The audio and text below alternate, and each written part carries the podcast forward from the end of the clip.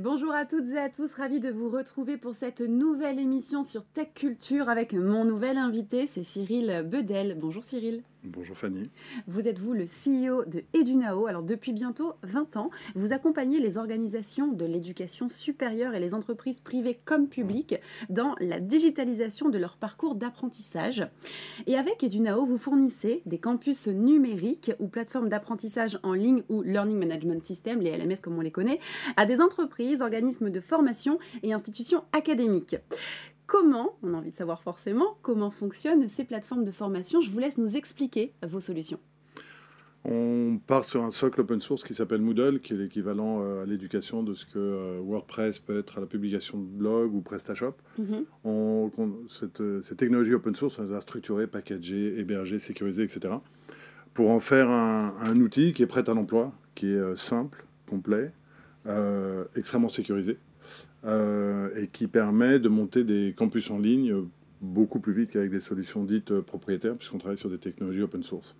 Et qu'il y, y, a un bagage qui est assez euh, consistant, de, qui est développé par la communauté et que nous, on, garantit en exploitation et en service. Alors on sait que le e-learning, ça a eu plutôt le vent en poupe, notamment avec la crise de Covid qu'on a connue. Beaucoup de gens sont passés par ces plateformes de formation. Est-ce que c'est quelque chose qui continue? Est-ce qu'on voit encore aujourd'hui ce développement du e-learning? Bah, ce qui a changé, c'est que euh, aujourd'hui, quand euh, on présente ce qu'on fait, on n'a plus besoin d'expliquer. Tout le monde connaît maintenant. Tout le monde sait de quoi il s'agit quand on parle de campus en ligne, d'école en ligne, de centres de formation en ligne. Ce qui a changé également, c'est que euh, beaucoup qui l'appréhendaient s'y sont frottés. Et nous, ce que l'on fait énormément, c'est qu'on commence des projets sur des pilotes qui vont coûter quelques centaines ou milliers d'euros, qui permettent aux organisations de se saisir des enjeux. Oui et de passer à l'échelle quand, euh, quand elle le juge utile. Hmm. On fait ça pour euh, des centres de formation locaux, on fait ça pour euh, des plateformes d'État. On, a une plateforme, on a construit une plateforme pardon, pour le, le, gouvernement pour 5 millions de fonctionnaires. On le fait avec les équipes qui gèrent Magistère, qui est une plateforme pour, qui forme les, les, professeurs des écoles en France. On le mhm. fait avec euh, le ministère de l'Éducation pour euh, des élèves du secondaire. On le fait euh, sur, puis pour des entreprises, pour des grandes ONG. voilà, on est complètement agnostique sur les contenus, mm. complètement agnostique sur les choix pédagogiques des organisations avec lesquelles on travaille.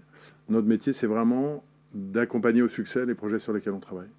Alors vous en avez parlé aussi euh, brièvement, vous êtes intégrateur, désintégrateur de Moodle et ça reste euh, votre force, un gage de qualité hein, aussi euh, pour vos clients.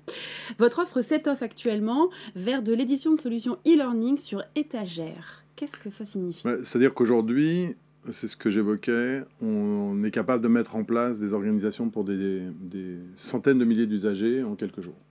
Euh, on l'a fait beaucoup, évidemment, au début du Covid. Mm.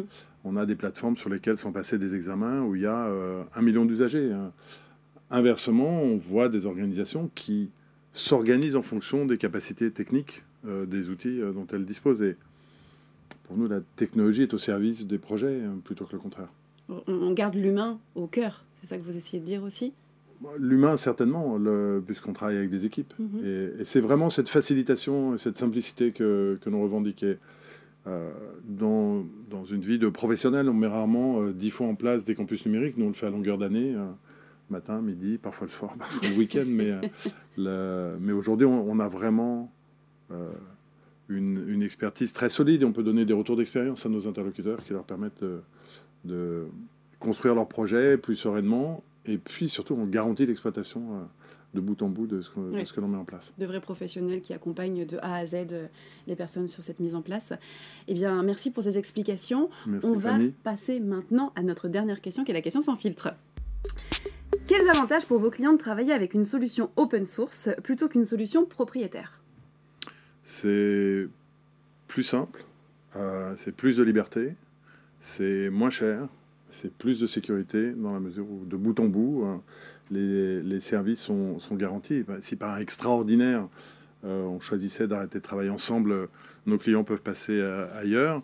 Euh, inversement, notre fierté, c'est que 97% de nos clients nous renouvellent leur confiance d'année en année, que ce soit des institutions privées ou publiques. Et la dernière chose que j'ai envie de préciser, c'est que comme on travaille sur un socle open source, il est très largement utilisé.